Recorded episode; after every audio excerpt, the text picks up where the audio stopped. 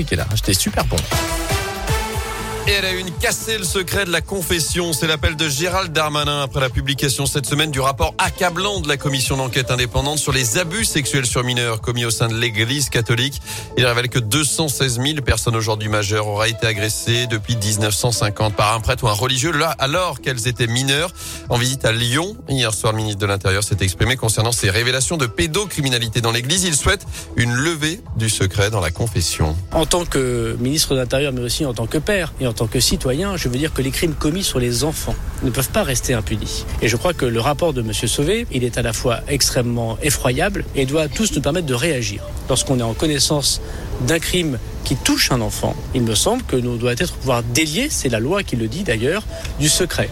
Et donc j'invite évidemment tous ceux qui sont en connaissance euh, des actes de pédophilie, des actes d'atteinte forte et grave à des enfants, de pouvoir le faire, qu'ils soient religieux, qu'ils ne soient pas religieux. Gérald Darmanin qui a convoqué mardi prochain Monseigneur Moulin-Beaufort, le président des évêques de France, qui avait estimé que le secret de la confession était, je cite, plus fort que les lois de la République.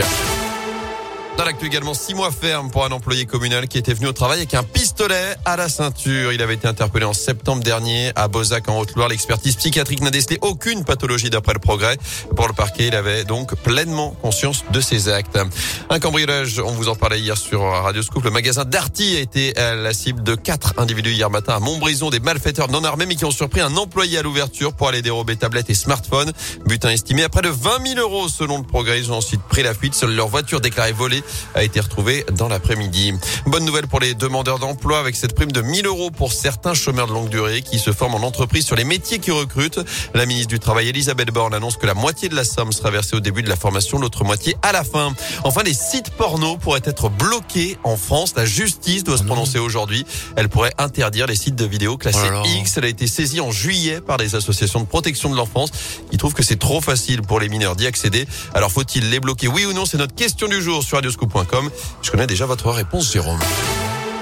À suivre ce week-end, le défi foot des footballeurs de Roche-Taillé. Le petit club de Saint-Etienne participe à la troisième édition du vrai Foot Day, initiative du magazine SoFoot qui vise à mettre en valeur le foot amateur durant tout le week-end. Et à Roche-Taillé, donc, on s'est lancé un défi auquel vous pouvez d'ailleurs tous participer. Il est baptisé les 24 heures de Roche-Taillé. Ça débute ce soir et ça se passera autour du stade. Les précisions de Gaëtan Chaplon, capitaine de l'équipe et dirigeant du club. Ça va commencer à partir de 22h. On va faire un relais géant pour essayer de courir euh, 1000 tours de terrain. Donc l'idée c'est que joueurs, euh, amis ou même euh, simples anonymes viennent courir avec nous. Alors c'est un petit peu ambitieux parce qu'il faut quand même courir à un bon rythme pour faire 1000 tours en 24 heures. Après euh, on a déjà un planning qui est prévu. Donc on a déjà booké toute la soirée entre 22h et midi, ce qui est plutôt cool. À partir de midi, euh, le samedi, on mise un peu plus sur les gens extérieurs parce que ce sera peut-être plus agréable de courir en après-midi. Et en fait nous derrière donc on va mettre en place une buvette avec euh, de la restauration et euh, tous les bénéfices qu'on va récolter sur ce week-end-là, on va les reverser à une association qui s'appelle le Père Noël du lundi. Du coup, tout le monde est bienvenu. Un défi pour la bonne cause, donc, puisque le Père Noël du lundi a pour objectif d'améliorer le quotidien des enfants hospitalisés. Enfin, bonne nouvelle pour les Belges, le mot somme est valide au Scrabble. Selon le compte du Becherel, il peut vous rapporter 5 points. La France a encore dominé la Belgique hier soir en demi-finale de la Ligue des Nations, comme à la Coupe du Monde 2018. Cette fois, les Bleus étaient menés 2-0. Ils se sont imposés 3-2 grâce à des buts de Benzema, Mbappé, puis Théo Hernandez dans les dernières minutes. Finale dimanche, 20h45 face à l'Espagne. On embrasse euh, nos amis belges